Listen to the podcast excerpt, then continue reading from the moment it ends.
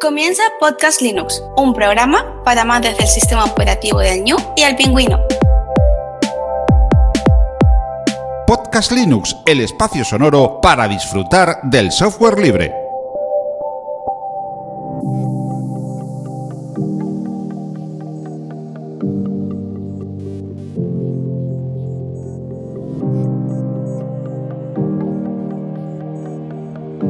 Buenas, amante del software libre. Bienvenido a otra entrega de Podcast Linux, la número 193. Un saludo muy fuerte de quien te habla, Juan Feble. Hoy estamos con Eduardo Medina, entusiasta del software libre de vanguardia, comparte tutoriales técnicos de software y es redactor en muylinux.com. Es usuario de Fedora Cyberbrew y nos trasladará toda su experiencia y conocimiento sobre las distribuciones inmutables. Muy buenas, Eduardo, ¿cómo te encuentras? Mm, buena, pero una cosa, que ya no soy usuario de Fedora Silverblue. Bueno, pero, pero has estado mucho tiempo con ella y has sido usuario en ese sentido. Yo creo que. Y sigo con los inmutables. Ahora estoy en OpenSUSE Micros, que es un sistema operativo conceptualmente similar al menos en su implementación como escritorio. Pues mira, nos va a servir de fábula porque nos vas a comentar también entre unas distros inmutables y otras, Eduardo, cuáles son tus características y por qué te has pasado de una a otra. Yo creo que eh, va a ser todavía un mejor programa el que lo que me acabas de comentar. Vamos a recordar, Eduardo, a los oyentes que estemos en una sala Jitsi para estas charlas, que es un servicio libre para videoconferencias y que funciona muy, muy bien, y que este podcast se aloja en GitLab, aloja su web, que es también un servicio libre de repositorios Git y el contenido que te llega está en archive.org. El OGG o MP3 que estás escuchando está en archive.org, que es la biblioteca digital libre con licencias Creative Commons. Y me estoy frotando ya las manos, Eduardo, porque si me has dicho que has probado tanto eh, Open eh, SUSE MicroOS como también eh, Fedora Silverblue, yo creo que eh, vamos a, de, parte tuya, vamos a conocer esas pequeñas diferencias que hay entre las grandes eh, distros inmutables y también tu experiencia, que no es más que eso, ni más ni menos, ¿no? Que nos mm, traslades la experiencia. Y sé que yo en el anterior programa comenté, mm, sobre todo para un perfil, no sé si es el tuyo, el de programador o, para realizar, creo que, que no a priori. Y bueno, vamos a hablar un poco porque sabes muy bien, Eduardo, que las distros inmutables, eh, por lo menos a la Linufera, lo tiene eh, polarizada. O está gente muy, muy de acuerdo con ellas, o está gente muy, muy en contra, en ese sentido. Sí, y, viendo que uno de los que más fomentan o promocionan los sistemas operativos inmutables soy yo, pues todavía más polarizante por mí, ¿no? Porque, bueno, por mi faceta de youtuber, eh, es así, como ha dicho yo en su, en su último vídeo o en uno de sus últimos vídeos, pues la gente o me odia o me ama. Hombre, una cosa que haces muy bien, Eduardo, que es uno de mis grandes handicaps, es que tú te mojas, tú dices las cosas como son, eh, a como las sientes es tu posición, es una posición a veces más personal, a veces más guiada por mucha experiencia que tienes, pero al fin y al cabo tú das tu parecer. Y sabemos que la linufera, pues bueno, a veces las cosas arden como la pólvora y la gente, bueno, eh, se vuelve loca. Pero yo siempre he sido muy comedido y valoro mucho a la gente que, que no, que da su expone su parecer y, bueno, y, no hay ningún problema en ese tipo. Eduardo, para, para empezar a, organizarnos un poco, ¿cómo conociste tú las distros inmutables? ¿Fue a raíz de algún post que tu, una publicación que tuviste que hacer? Eh, ¿Cómo te vino la primera vez y empezaste a interesarte por ella? Pues más que nada eh, ha sido a través del proyecto Fedora, o sea, siendo usuario de Fedora Workstation, pues me enteré de, de, otra edición o de un spin. No sabría decir si una edición oficial o un spin. Yo creo que una edición oficial, pero en fin. Eh, la organización de Fedora a veces es un poco confusa. Mm. Llamada Silverblue. Y bueno, leí un poco por encima qué era, que era un sistema operativo inmutable, que intentaba separar las aplicaciones del sistema operativo, eh, centrar el, el, uso del sistema operativo en Flatpak y los contenedores. Y digamos que la apilar eh, todos esos mecanismos, también las actualizaciones atómicas, pues la apilar todos esos mecanismos contribuían a que el sistema operativo fuera eh, más resiliente, o sea que en caso de haber un error, pues se reducían las probabilidades de que el sistema operativo acabara inutilizado, ¿no? Y vamos, me, me, picó la curiosidad desde el principio porque ya por aquella fecha ya había abandonado la informática, así que bueno, ya estaba abierto a todo. Y al principio la verdad es que no pude mirar porque la, la integración de RPMeostri, que es el gestor de paquete, en Nome Software, no funcionaba. Y, y, claro, aquello pues frustró mi migración, pero varios meses después, pues la integración de RPMeostri en Nome Software ya funcionaba, o sea, ya podía, podía actualizar el sistema de manera gráfica y di el salto y vamos, enamorado desde el primer día. También eh, el salto a las distribuciones inmutables, yo digo que, vamos, yo diría que es un proceso que forma parte de mi evolución o mi involución como usuario de Linux, ya que yo el tema de la personalización dentro de Linux eh, la rechacé hace ya varios años, vamos, desde el año 2016 la personalización es una característica que yo rechazo en buena medida en Linux. Y claro, los sistemas operativos inmutables por su perfil, pues digamos que se ajustaban más hacia donde me dirigía como usuario, ¿no? ¿Y, ¿Y, qué es lo primero que te llamó la atención? No sé si, mm, bueno, seguramente no, antes pues investigas un poco, vas viendo a ver si este tipo de distros con esta composición y esta forma de, de operatividad eh, se amolda más a, tu forma de trabajo o estás buscando alguna de bueno de los aspectos que, que sí buscabas en nuestras distribuciones y no lo tenías y ahora en esto sí ¿Qué, qué es lo primero Eduardo que te llamó la atención de estas distros inmutables pues bueno, a todas las preguntas que ha planteado, pues yo diría que así un poco decía todo, ¿no? Y bueno, lo que me llamó la atención es lo que yo te he dicho, ¿no? O sea que hay una serie, el enfoque y hay una serie de, de tecnología y enfoque implementado que permiten al sistema operativo mm, ser más resiliente. También en el caso de OpenSUSE Micros y de Fedora Silverblue, eh, ambos sistemas tienen un fuerte eh, enfoque hacia la automatización. O sea, que el usuario esté lo menos pendiente posible del sistema operativo para que así pueda centrarse al máximo en las aplicaciones. Y de hecho, en OpenSUSE Micros es que, vamos, yo ya estoy en el nirvana porque no, vamos, entre comillas no me entero de nada, ¿no? Porque el sistema operativo se actualiza de manera totalmente automática y desatendida por lo cual, pues bueno, yo voy por la mañana porque yo trabajo desde mi casa y mi casa la, la organizo desde mi oficina, ¿no? Así que nada, desde la mañana pues enciendo el ordenador, eh, lo apago y yo es que no hago nada en términos de mantenimiento, o sea, todo el tiempo estoy usando el ordenador para lo que yo quiero sin ningún tipo de, de distracción, o sea, si tengo que trabajar, pues trabajo sin distracciones eh, sí juego juegos sin distracciones y, y vamos, es para mí vamos, algo muy cómodo, porque eso, eso de poder encender el ordenador, usarlo todo el día y poderlo apagar y no tener que estar pendiente de nada, para mí es muy cómodo. O sea, para mí el sistema operativo desde hace bastante tiempo es básicamente un estorbo, vamos. O sea, que por lo que me dices, Eduardo, a ver si yo me entero bien, esto de que nosotros tenemos que ser un poco en Genio Linux administradores del sistema, con estas distros inmutables, como que eso da un vuelco y, es todo mucho más facilitador en ese sentido. En términos de, en términos de mantenimiento, sí, es bastante más, eh, facilitan bastante las cosas. Pero eso sí, eh, por ahora hay un inconveniente bastante grave y es que estos sistemas, pues, por ahora están bastante verdes y en el caso de micros, que todavía está bastante verde, pues para configurarla y dejarla bien configurada, eh, necesita de bastante mano todavía.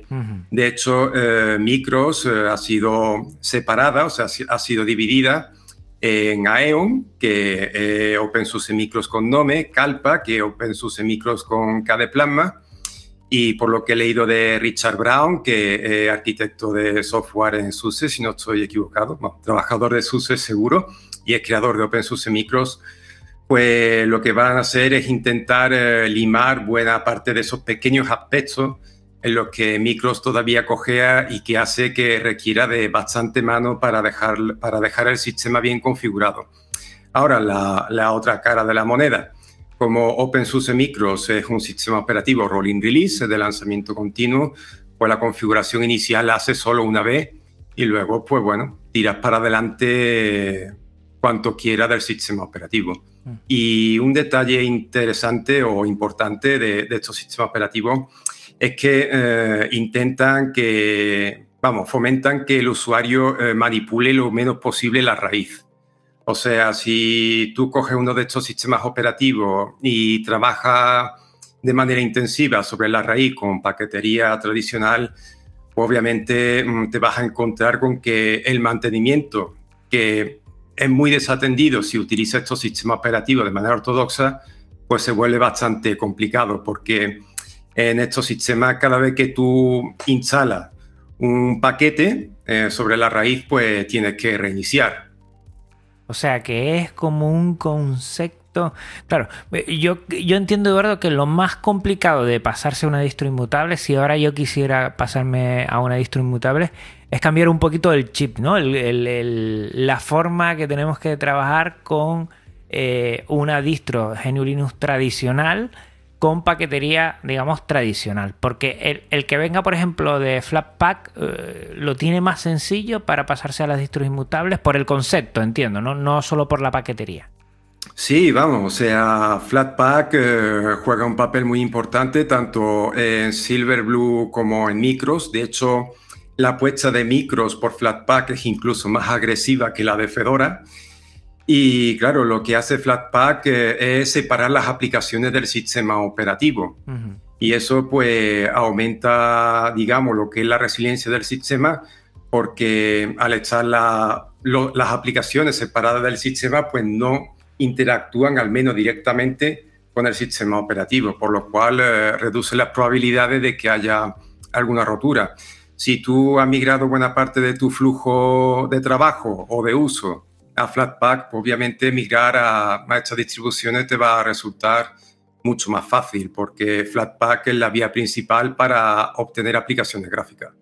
Y más o menos por, saberlo, porque hay el típico pero de las distribuciones eh, que son en este sentido inmutables que es que igual eh, encontrar todas las aplicaciones o servicios igual es complicado. ¿Tú has tenido alguna complicación en ese sentido o eso no ha sido un pero para poderte sumergir en las distros inmutables?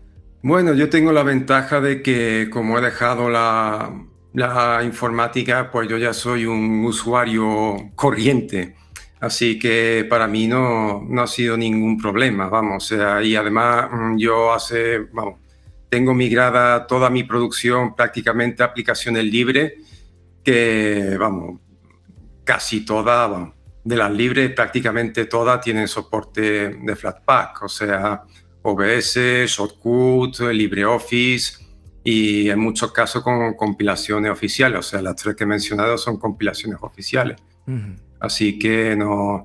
Lo que pasa es que también es cierto, mm, con Flatpak a veces tiene que afinar eh, los permisos que tiene una aplicación a través de Flatseal, que no sé si conoce esa aplicación. Totalmente la desconozco, por favor. Infórmanos porque creo que es muy interesante que todos los oyentes que nos estén aquí eh, siguiendo el episodio eh, tengan en cuenta una cosa antes de pasarse, porque Eduardo nos vas a facilitar mucho allanar el terreno a la hora de tener en cuenta para ver si, si bueno, las personas den el paso o no en este sentido. Coméntanos, coméntanos.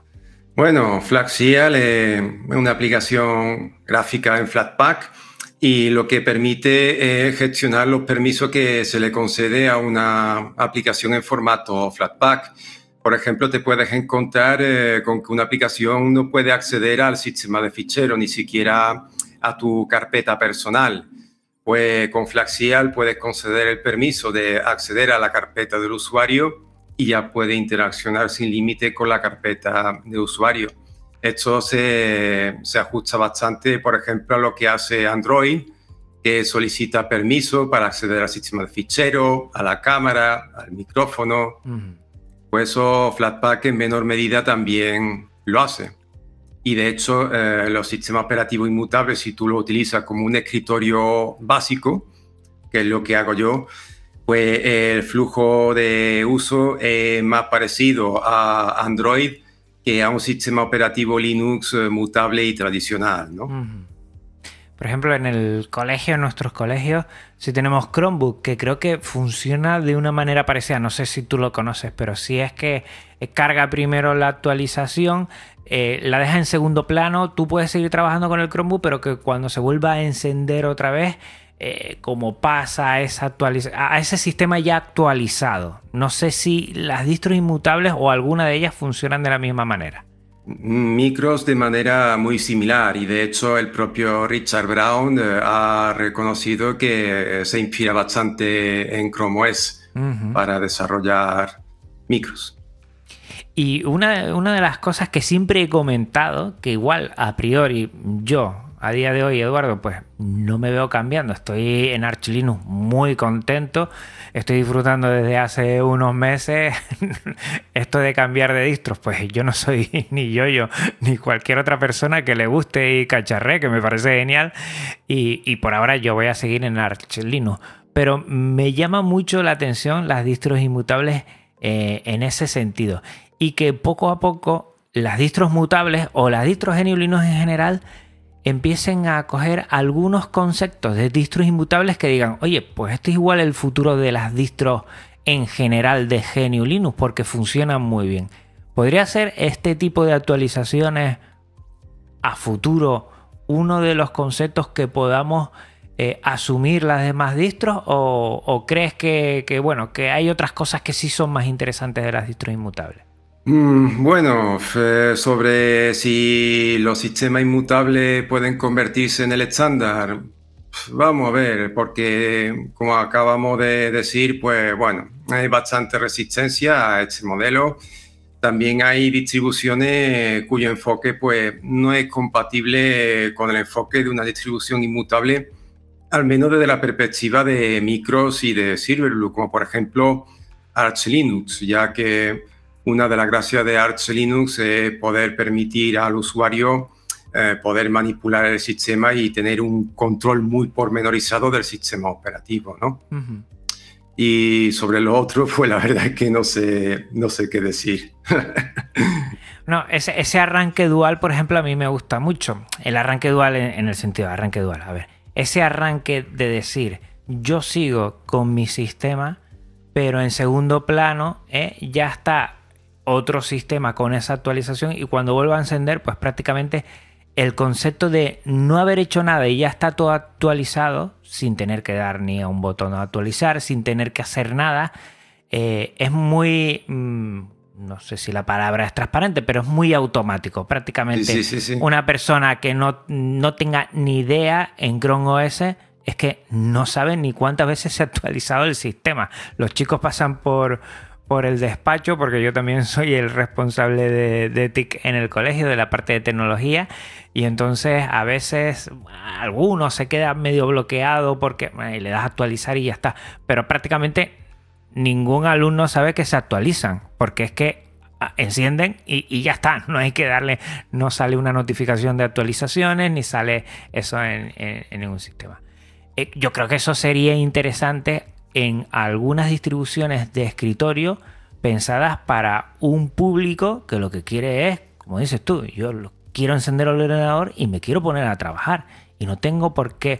Eh, yo confío que las actualizaciones que me pide el sistema son actualizaciones necesarias y por tanto, si están en segundo plano, ella misma se actualiza y cuando sienda ya está actualizado, me está solventando muchos problemas.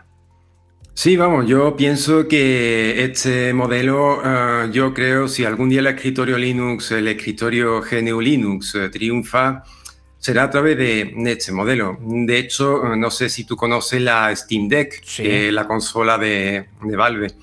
Pues básicamente eh, lo que ejecuta esa consola es un sistema operativo GNU Linux estándar, vamos, o sea, tiene KDE, SystemD, Flatpak, mm, son Wayland, Sorg, o sea, son tecnologías normales de, de cualquier distro. Y es un sistema operativo inmutable y, vamos, SteamOS es el sistema operativo que usa y, vamos, la consola ha tenido un relativo éxito, vamos, se ha vendido una- unas pocas millones de unidades y por la referencia que, que yo tengo, la gente, gente gamer que viene de Windows, o sea, no gente linuxera, pues está bastante contenta, vamos. Yo, cre- yo creo que hay algunos aspectos que, pueden mejorar mucho, sobre todo la sensación para después, claro, porque a veces, Eduardo, nos olvidamos que nosotros para, para utilizar una distribución, uno tiene que hacer un recorrido que a veces es muy tortuoso para la gente novel.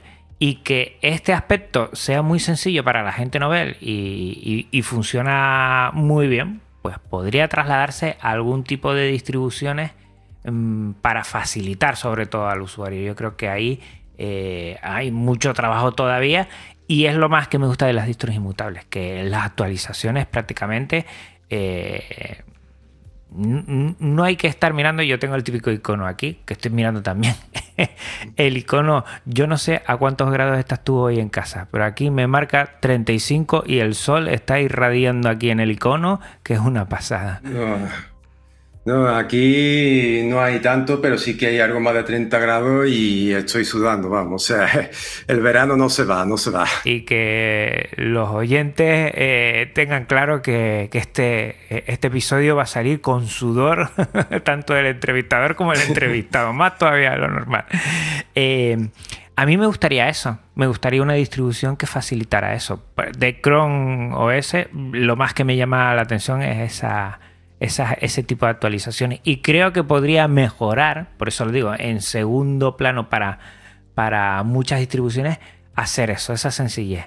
Por Sí. eso, a priori, las distros inmutables a día de hoy no me llaman la atención, no cambiaría yo, sí me llama la atención, perdón, en ese sentido que algún aspecto muy específico lo abordara y lo asumiera las distros eh, más generalistas en ese sentido.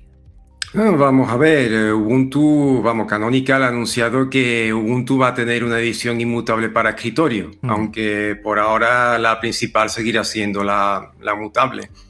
Yo creo que con el paso del tiempo, mm, pero para eso eh, el escritorio Linux eh, tiene que ganar usuario, porque si se queda estancado con el mismo número, eh, los sistemas operativos inmutables se van a quedar como un sector eh, minoritario, vamos porque los usuarios que, que ya están pues se han acostumbrado al modelo mutable y digamos que vienen de, de esa cultura de, de, digamos el usuario al servicio de- del sistema operativo, ¿no? Mm. Que tiene que estar eh, muy encima, modificar cosas, tener libertad absoluta sobre el sistema de ficheros, cosas que no tienes en un sistema operativo inmutable, al menos en un principio.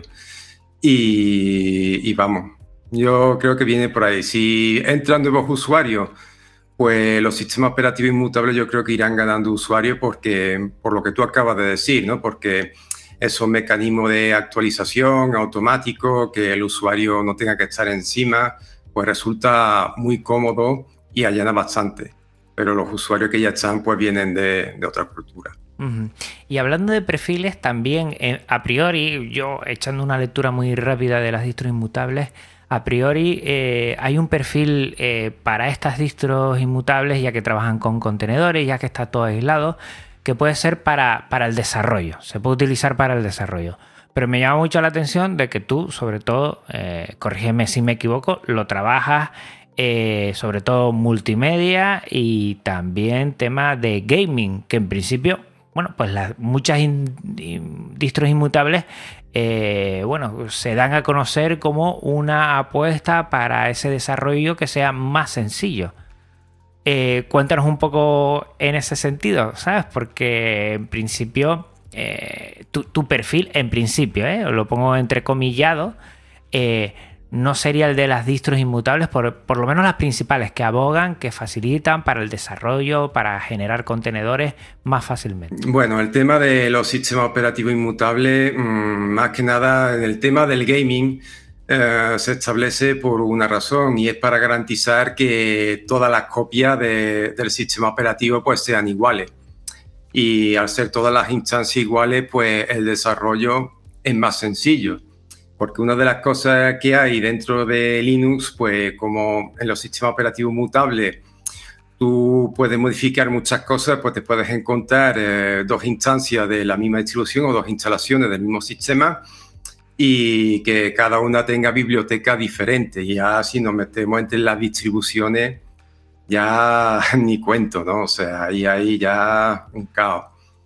Y el tema de los contenedores, pues sí, eh, se orienta principalmente, vamos, por ahora a desarrolladores, pero por lo que he comentado, ¿no? Que, que también pueden ser bastante útiles para esos usuarios que, que no quieran, digamos, lidiar demasiado con el mantenimiento.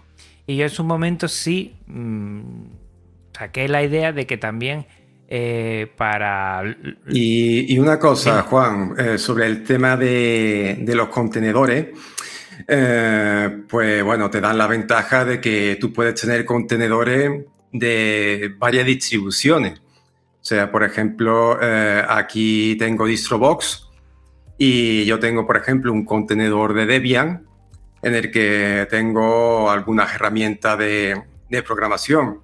Y tú puedes tener, por ejemplo, un marco de Debian estable sin tener que instalar eh, la, distribución a nivel local ¿no? y de manera más ágil que en una máquina virtual.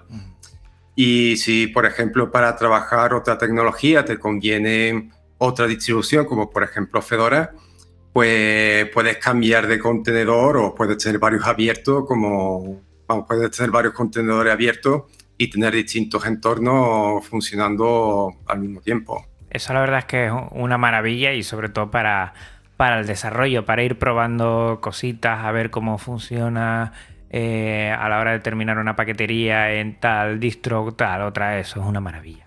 Eso es una maravilla, la verdad, que, que facilita un montón. Yo no sé si alguna vez le he oído, eh, pues no sé si atareado, ¿no? Comentar esto de, cómo eh, probaba cosas pero no funcionaban en otras y se lo tenía que decir los usuarios y usuarias. Y, con esto entiendo que facilita mucho. Pero me gusta, ¿no? Que tú también lo utilices con otros propósitos como es el gaming que sé que te gusta un montón, te sigo en, redes sociales y siempre estás comentando de vez en cuando, además de otras noticias, pero noticias de, del gaming. Y, qué bueno que gracias a la Steam Deck podemos estar hablando que GNU Linux, pues bueno, ya no ha, llegado a esa última frontera, entre comillas, que es el gaming AAA, que, que, ha llegado y, y ya estamos ahí, que facilita mucho todo esto. No sabía que era una distro inmutable, ¿eh? no lo conocía, no, no, no, desconocía totalmente eso. Pues es la distribución inmutable más popular que hay. claro, claro, claro, claro. Evidentemente, con todos los millones. Lo que pasa es que mm, juega un poco en su propia liga, o sea que no compite con Fedora Silverblue, ni con AEO, ni con nada, porque como es una distribución enfocada a un dispositivo, aunque hay una imagen no oficial para instalarlo en ordenadores de, de terceros, podría instalarlo en tu PC o en el mío sin problema, que Jo lo hizo, pero no es oficial. Pero claro, al ser una distribución tan centrada en un, en un hardware específico, en un propósito específico, pues digamos que no entra en competencia con, con, los otros sistemas que hay en el sector, ¿no? Pues yo creo que es muy importante, fíjate, como por ejemplo ese aspecto pues ha facilitado y, ha hecho romper una de las barreras más fuertes que teníamos hace, Eduardo, ¿cuánto puede ser? 5, 6, 7 años, es decir, el tema del gaming en, en Geniulino es muy complicado, sobre todo el, más de AAA, el más actual y todo esto. Sí, bueno, la verdad es que el tema de los juegos triple ando un poco decepcionado porque si bien la Steam Deck ha consolidado a GNU Linux como un sistema para jugar definitivamente, realmente ya funcionaba desde hace unos cuantos años, pero la Steam Deck digamos que por fin ha sentado la plataforma, ¿no? Pero lo malo es que mm, la ejecución de los videojuegos AAA eh, se hace mediante Proton, que es una reimplementación de Wine para facilitar la ejecución de videojuegos y claro, lo que tú estás ejecutando son videojuegos de Windows, no videojuegos nativos de Linux. Y en ese sentido, la verdad es que estoy un poco decepcionado porque, claro, el hecho de que no se fomente el desarrollo de videojuegos nativos para Linux, pues, hombre, eso hace que la Steam Deck, en el fondo, eh, no sea una competencia para Windows. O sea, Microsoft con la Steam Deck duerme a pierna suelta. Porque si, se, si principalmente ejecuta videojuegos de Windows, qué competencia hay ahí, ¿no? Claro. Eso es lo malo. En ese sentido, ¿no ha habido ningún cambio a raíz de la Steam Deck? ¿De que haya habido pues una orientación un poquito más abierta? No, sí, todo mm, igual. Mm, no, ha, habido un retroceso enorme. Ha habido un ah, retroceso enorme. Por ejemplo, Feral Interactive, que, que era aunque una desarrolladora británica especializada en ports para Linux, MacOS y también plataformas móviles, pues me ha dejado prácticamente de hacer eh, ports para Linux porque Proton le ha comido el pastel, ¿no? O sea, no tiene sentido porque además ellos muchas veces sacan el port para Linux dos años después de que el juego haya salido inicialmente para Windows. Pues claro, con Proton en medio, la gente ya se ha pasado el juego mediante Proton y cuando sale el port para Linux, pues no vende nada porque no tiene interés, ¿no? ¿Qué novedad tiene si la gente ya se ha pasado el juego a través de Proton? Tiene sentido, tiene mucho sentido. Bueno, no sé, algunas cosas positivas de, Proton y otras, pues como me estás comentando, que tiene que ver más con, mm. con todo lo que es el mundo eh, empresarial del gaming, pues más complicado porque, claro, ya no, no facilitan.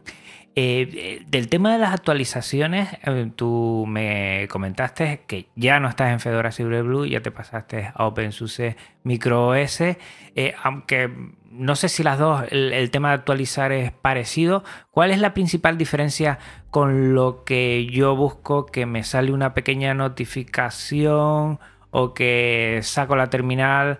hago una actualización, me dicen los paquetes, instalo y ya puedo seguir trabajando con el ordenador en Arch Linux. ¿Qué diferencia hay con las distros inmutables a la hora de actualizar? Bueno, eh, Fedora Silverblue y Micros eh, son, son, conceptuales, son conceptualmente similares, al menos en su implementación como escritorio. O sea, ambos sistemas operativos tienen el sistema de fichero en modo de solo lectura en un alto porcentaje. Por ejemplo, el directorio barra etc tú puedes escribir en él mediante sudo y menos mal, porque si no, habría muchos ordenadores que no se podrían hacer funcionar. Eh, tienen un mecanismo de actualizaciones atómicas, o sea, la actualización atómica significa que se inicia el proceso de actualización y si hay algún fallo en medio, vuelve al punto inicial, no deja el sistema a, a medio actualizar. Eh, se dedican a separar las aplicaciones del sistema operativo y ahí están eh, Flatpak y la tecnología de contenedor, aunque en este aspecto hay una diferencia entre los dos. Y, vamos, la apilación de, de, todos esos mecanismos, pues como he dicho, lo que pretende es aportar resiliencia y también los dos pues hacen una fuerte apuesta por la automatización. Bien, eh, la principal diferencia está en la tecnología de contenedor que soporta eh, aplicaciones gráficas y el mecanismo de actualizaciones atómicas. Como mecanismo de actualizaciones atómicas, Fedora Silverblue emplea OSTRI, que se gestiona a través de un gestor de paquete que es RPM OSTRI. ¿Qué OSTRI? Pues Básicamente puede ser definido, vamos, oficialmente se define como un Git de binario. De hecho, la gente que, que lidia con Ostri, pues verá que se parece muchísimo a Git en lo que es la, la sintaxis, ¿no? ¿Y qué hace Ostri? Pues digamos que lo que hace es descargar las actualizaciones, hace un div y genera una nueva imagen del sistema. Lo que hace eh, RPM Ostri es generar imágenes del sistema. Y por defecto tú tienes dos imágenes del sistema. Una, la principal y la segunda, la de respaldo. Mientras que mm, Micros, OpenSUSE Micros, emplea Transactional Update, que digamos que más simple de explicar porque lo que se dedica a hacer es snapshots de BTRFS. O sea, básicamente instantánea de BTRFS. Hace una actualización y genera una, nueva instantánea de BTRFS y almacena una 10 o 12 instantánea de BTRFS y tú puedes volver atrás. tanto, tanto en micros como en Silverblue. En Silverblue también puede, hacer, puede ir hacia atrás, que se llama rollback. O sea, volver hacia atrás y, y puede deshacer las actualizaciones. De hecho, en, el menú de Group, en Fedora Silverblue, tú no, ves tú no ves versiones del kernel. Tú lo que ves son imágenes del sistema. Y cada imagen del sistema, pues no solo puede cambiar el kernel, puede cambiar la versión de Nome, puede cambiar la aplicación que esté en RPM. O sea que es una imagen del sistema operativo, no es un kernel. Por lo cual, pues puede retroceder es mucho más componente aparte del kernel. Eso ofrece más resiliencia y bueno, y, en micros igual con las instantáneas. Y el tema del motor de contenedores que soporta aplicaciones gráficas, eh, Fedora utiliza Toolbox y, y OpenSUSE Micros emplea DistroBox. La verdad es que no, no he utilizado mucho estos, estos motores de contenedores pero la verdad es que por lo poco que lo he usado, DistroBox me parece más fácil y, más potente al mismo tiempo. y, claro, esas imágenes de, de todo el sistema eh, consumen mucho almacenamiento, es mi primera duda que tengo. O sea, es algo que tienes que estar siempre pendiendo, pendiente de tu SSD o de tu disco duro. Bueno, normalmente SSD, ¿no?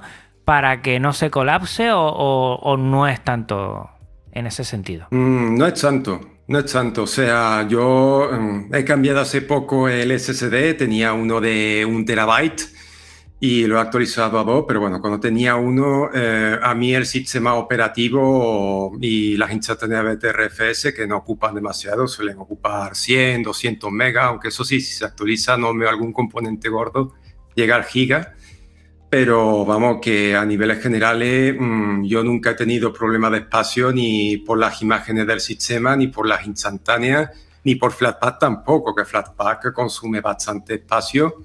Mm. Vamos, es que los, los ordenadores desde hace mucho tiempo tienen capacidad más que de sobra para soportar un sistema operativo de esta característica.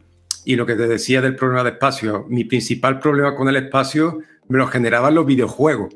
O sea, ni, siquiera, o sea, un, un, juego, un videojuego AAA de última generación que te consume 50 más gigas, pues ya mm, me, me, ocupa más espacio que todas las imágenes de Silverblue y Flatpak juntos o todas las instantáneas de BTRFS y, y Flatpak juntos. Eso sí, es verdad que estos sistemas operativos, pues no están hechos para, digamos, escatimar recursos, por lo menos escatimarlo al nivel de los sistemas operativos mutables tradicionales. Es cierto que ocupan muchísimo más espacio en disco, pero vaya, con 250 gigas de, almacenamiento eh, sobre el papel, pues debería de poder hacer un uso básico del sistema operativo de manera totalmente normal.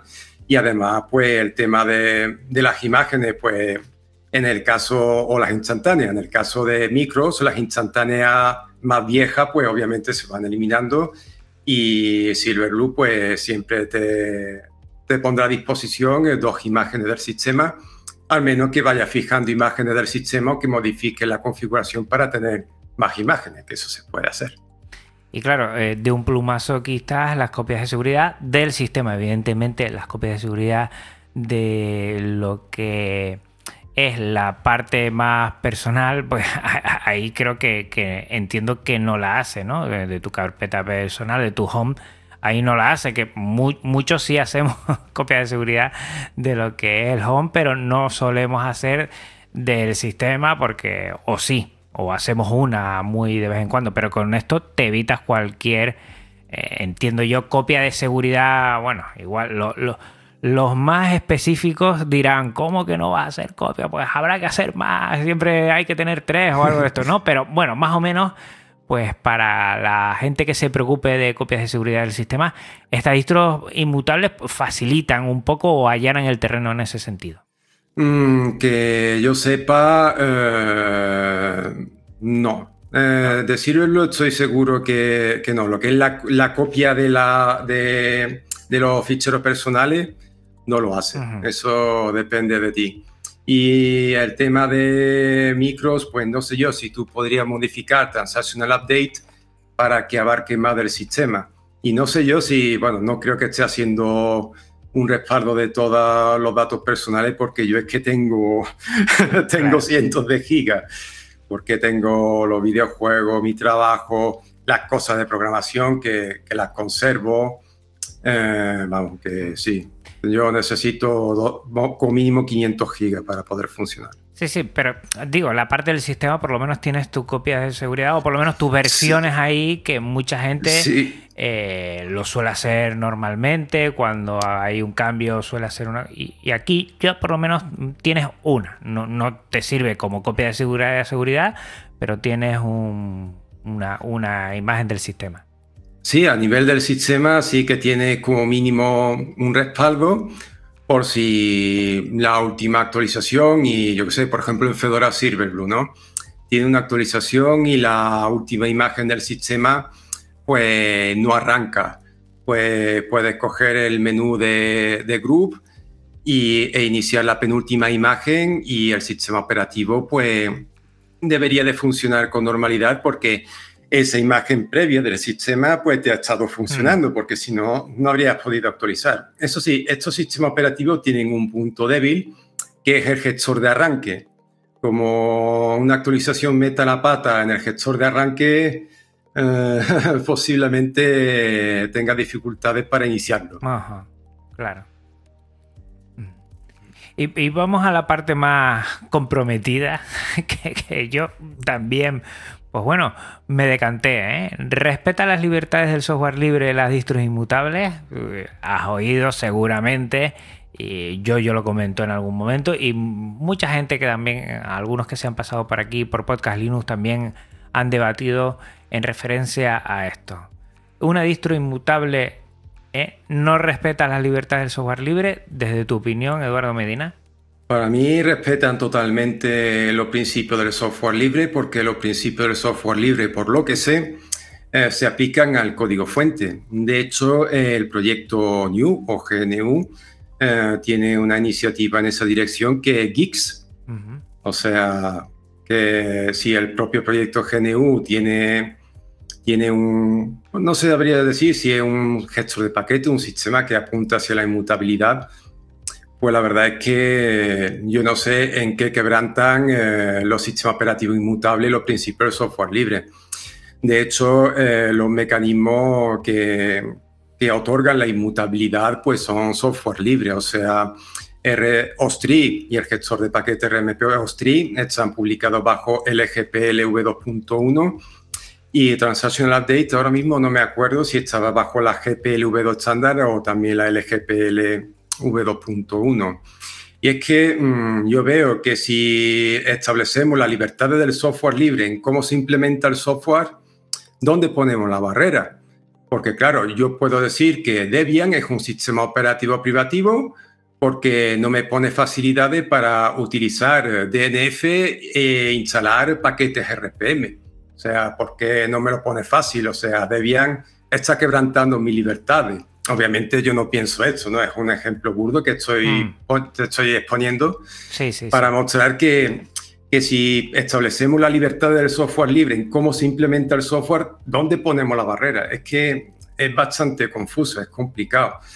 Al menos en el código fuente, pues bueno, se puede establecer de manera medianamente clara dónde poner la barrera. Pero claro, si empezamos en cómo se implementa el software, o, por ejemplo, si tienes que tener libertad absoluta, pues ¿para qué tenemos usuarios comunes Linux? Para eso empleamos directamente root, libertad absoluta sobre todo el sistema sin restricciones y convertimos, yo qué sé, Linux en una especie de Windows 98 libre. sí, sí, yo estoy totalmente de acuerdo contigo. Yo creo que se habla de la libertad a modificar tiene que ver del código fuente. Evidentemente, porque, por ejemplo, bueno, ahora estamos grabando tú y yo con Audacity. Audacity, yo no puedo modificar el ejecutable que estoy haciendo aquí, eh, todo lo que yo quiera. No, su código fuente sí, evidentemente, y si tengo la inteligencia, la pericia y las ganas y el tiempo, pues puedo hacer que modificarlo como yo quiera. Pero evidentemente Audacity ahora mismo yo no lo puedo modificar, por lo menos en su ejecutable. Y parece que con los sistemas inmutables, pues, pues tres cuartos de lo mismo. Se, mezclan varias cosas y yo creo que, en principio no tienen nada que ver. Sí, por ejemplo, ya que estamos hablando de indirectamente de bifurcaciones, pues hay, una, hay un proyecto derivado de Fedora Silverblue que se llama Universal Blue o UBlue que tiene un derivado de Fedora Silverblue que se llama Backseat, que está orientado al gaming. De hecho, eh, se vende como un sistema operativo alternativo para, para la Steam Deck. O sea que digamos que han cogido un sistema operativo más orientado, digamos, a desarrolladores, propósito general como Fedora Silverblue y lo han reorientado al gaming. O sea, cuando Stallman eh, hablaba de poder eh, reutilizar el software, o habla de poder, de poder reutilizar el software para cualquier propósito, pues se refería, por ejemplo, eh, poniendo un ejemplo muy bestia, ¿no? Coger un sistema operativo de servidor y convertirlo en un sistema operativo para gaming. Pero claro, eso se hace a partir del código fuente.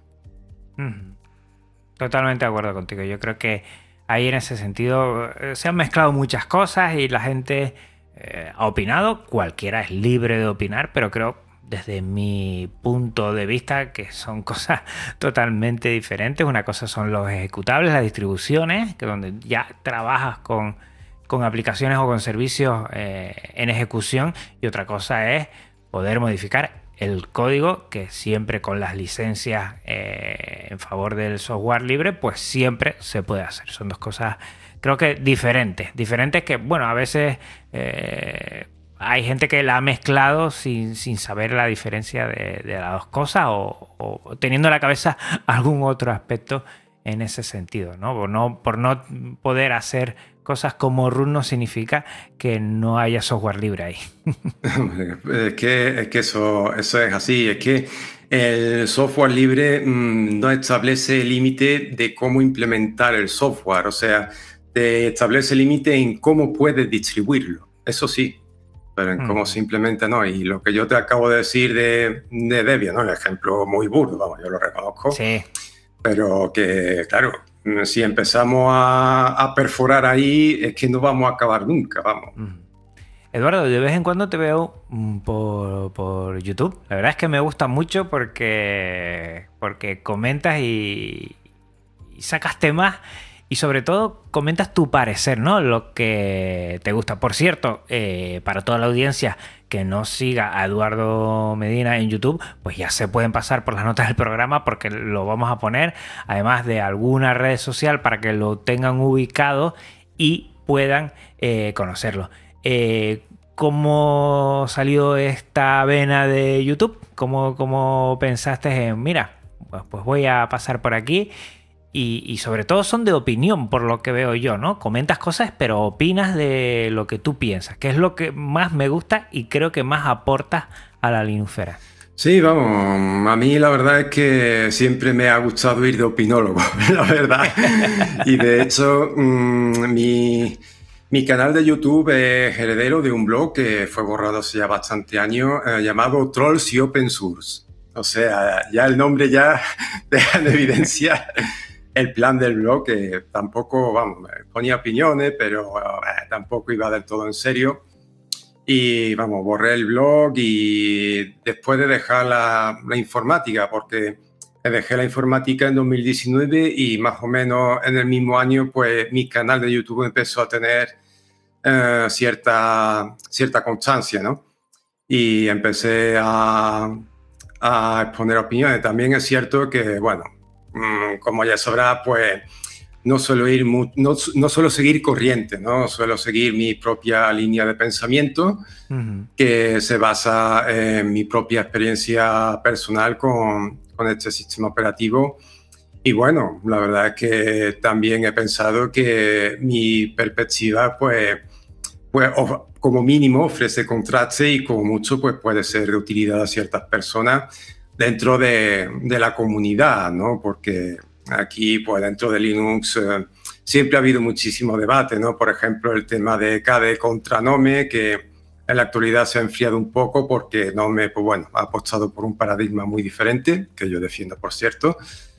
Pero vamos, más que nada por ahí, ¿no? Entre lo principal es que eso, me gusta ser de opinólogo y después que veía que podía aportar algo de color y algo de utilidad a la comunidad.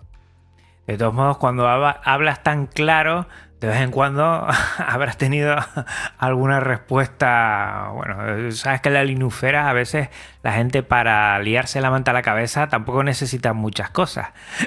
Te digo que yo intento no meter la pata, ir muy de pies puntillas y me han calzado de vez en cuando alguna por ahí que no la veía ni venir. Eh, tú que hablas claro, no, no, sé si eso ha hecho que tengas algún encontronazo alguna vez con, con, alguna persona. Sí, he tenido bastante encontronazo, pero desde hace ya algo más de un año veo que, que va a menos. O sea, yo veo que en este sentido la, la comunidad se ha fragmentado. O sea, eh, el tema de, ya sabes, el tema de los debates modernos, de Internet, que cada uno se ciñe a, digamos, a lo que son los medios que refuerzan su opinión o su visión y todas esas cosas, que lo sabrá, ¿no? Pues yo creo que eso ha hecho que las aguas se hayan calmado un poco. O sea, la gente que es detractor mía, pues bueno, la verdad es que está más, está más callada. O sea, no, no recibo últimamente comentarios. A ver, Sí, que recibo comentarios en desacuerdo conmigo, obviamente, con relativa frecuencia, pero lo que sería una, una respuesta dura, ¿no? una contestación mm. dura, la verdad es que a estas alturas son, son muy contadas. O sea, a la gente que no le gusta mi contenido, la mayoría se han ido y bueno, yo creo que, que actualmente está, está así, vamos. Y vamos, hay gente que no está de acuerdo conmigo y, y que me ve, vamos pero que hay, hay cierto respeto, vamos, sí. eso que nos falta el respeto, que podemos no estar de acuerdo en muchas cosas y debatir con, con educación y en ese debate educado siempre, pues, oye, cada uno va posicionándose y también es muy rico, ¿no?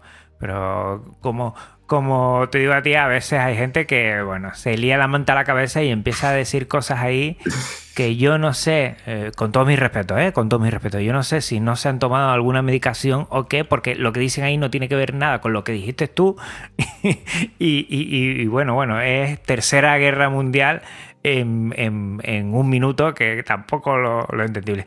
A, mí antes me molestaba, yo ya, ni contesto, yo ya directamente, es que ni contesto porque creo que hay cosas que, siempre de buenas maneras se puede hablar. Pero si no hay buenas maneras, no hay nada que hablar. Punto y final. Sí, vamos. Eh, básicamente a mí me, me, ha pasado igual, ¿no? Al principio me lo tomaba algo mal, pero de, el cerebro humano es capaz de adaptarse hasta las situaciones más, más duras y, vamos, claro, después de tanto tiempo recibiendo la crítica, pues ya es que, vamos, te, da igual, ¿no? Ajá. Eh, es así. Mira, no quiero irme porque, claro, mm, yo empecé este episodio comentando Fedora Silverblue y tú me has comentado que estás con otra, con OpenSUSE Micro OS. Coméntanos un poco por qué pasaste de una a otra o qué hizo que cambiara. Eh, pues todo es política. política, pero vamos, no de los políticos de, la administración pública, sino de Red Hat, que no sé si tú lo sabes, ha modificado eh, las condiciones bajo las cuales se puede redistribuir el código fuente de Red Hat Enterprise Linux. Ajá, sí, sí. Y básicamente que, vamos, que los clientes, los propios clientes de Red Hat lo tienen bastante difícil para poder bifurcar el código fuente sin asumir consecuencias a nivel contractual. O sea, a nivel de licencia no te lo impide, pero sí que a nivel contractual sí. Claro, mm, yo eso lo he visto como una traición a la licencia GPL, al espíritu de la licencia GPL, porque la principal característica de la GPL frente a licencias más permisivas como Apache, MIT, PSD, que son muy comunes en Linux, por cierto, pues mm. es que la GPL fuerza la reciprocidad. O sea, tú no puedes elegir ser o no ser recíproco con la GPL. Tú tienes que ser recíproco, tú tienes que dar el código fuente. Y claro que una empresa que ha sido no perfecta, pero sí al menos bastante modélica en lo que se, en lo que se refiere al, al software libre, pues pongo una restricción de, de, esta manera, pues digo, pues mira, yo me bajo del barco, dejo de apoyaros y me voy a otro espectro que al menos por ahora eh, respete los principios de la licencia GPL tal y como han sido concebidos. De ahí viene. Y con OpenSUSE MicroOS, muy bien, ¿no? Por lo que te he oído. Sí, la verdad es que mm, me ha servido para dar un pasito más porque en Fedora Silverblue la actualización del sistema operativo se hace a través de, de Software. La última versión que probé sí que automatizaba las actualizaciones del sistema, pero antes no. Tenía que darle al botoncito. No sé yo si esto se seguirá o no. Y en Micros no, en segundo plano eh, se actualiza automáticamente aunque esa característica en realidad viene de, un problema de ingeniería que tienen dentro de, SUSE, porque cuando intentaron integrar eh, Transactional Update, que es el mecanismo de actualizaciones atómicas del espectro SUSE en general, no solo de micros, eh, en Nome Software, pues no lograron que funcionara. O sea, tú podías ver las actualizaciones, pero cuando tú le dabas el botoncito de actualizar, pues no, no, era capaz de actualizar y había un, hay un problema complejo ahí con Kit, en fin, un tema que, no, que se me escapa, vamos, se escapa de mis conocimientos. Y como solución alternativa, pues decidieron eh, meter la actualización de Transactional Update y meterla en un timer de systemd. O sea, mm, hay una actualización de un timer de systemd programado que inicia la actualización de Transactional Update entre las 0 horas y las 2 horas de la mañana. Pero si no tienes el ordenador encendido a esa hora, pues cuando tú lo enciendas al día siguiente, en las dos primeras horas que el ordenador está encendido, pues se puede iniciar la actualización de Transactional Update. Es un poco aleatorio, puede hacer a los 4 minutos de encender el ordenador o puede apurar las 2 horas. Ajá, ah, qué bueno, qué bueno.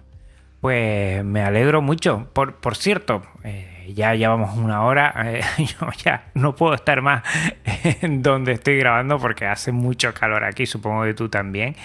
Y, no quería terminar a toda la gente que se pasa por aquí, Eduardo. Le comento proyectos de futuro. Por si nos quieres comentar algo, algo en el canal de YouTube o alguna otra cosa que te esté rondando por la cabeza. Mm, no, la verdad es que no. Soy una persona muy, muy rutinaria y y mi vida es aburrida hasta el extremo. bueno, muchos te seguimos en, en muylinux.com y ahí, bueno, te seguiremos mucho, insisto, y lo comenté en el anterior episodio, muchísima información la sacado de ti directamente y escuchándote ahora, pues e, e, es, prácticamente todo eso que también eh, compartimos en el episodio anterior que creo que las distros inmutables pues, pues van a tener un recorrido. No sé hasta qué punto Eduardo va a seguir esto mm, como una moda pasajera o van a aterrizar o como dije yo al principio, eh, las otras distribuciones adoptarán algún aspecto que, que tienen, que tienen muy buenos de las distros inmutables en este sentido.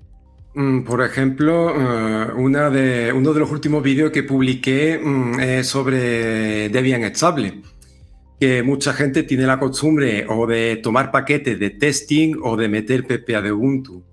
Y, claro, yo, yo frente a eso, bueno, yo estoy prácticamente en contra, porque yo creo que la base de Debian Estable, eh, la gracia es mantenerla como está, si te funciona perfectamente y si necesitas aplicaciones actualizadas y no hay un paquete dev que, que soporte oficialmente Debian, pues yo personalmente recomiendo emplear eh, Flatpak o App Image.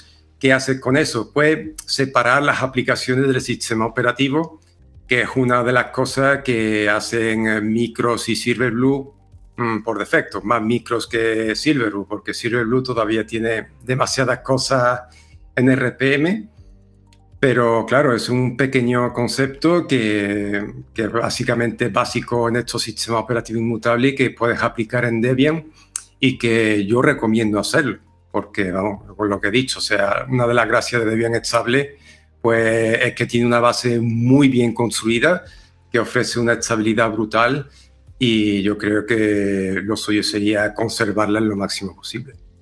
La distro roca, ¿eh? que no se rompe, sí, claro, si no metemos incel de por medio.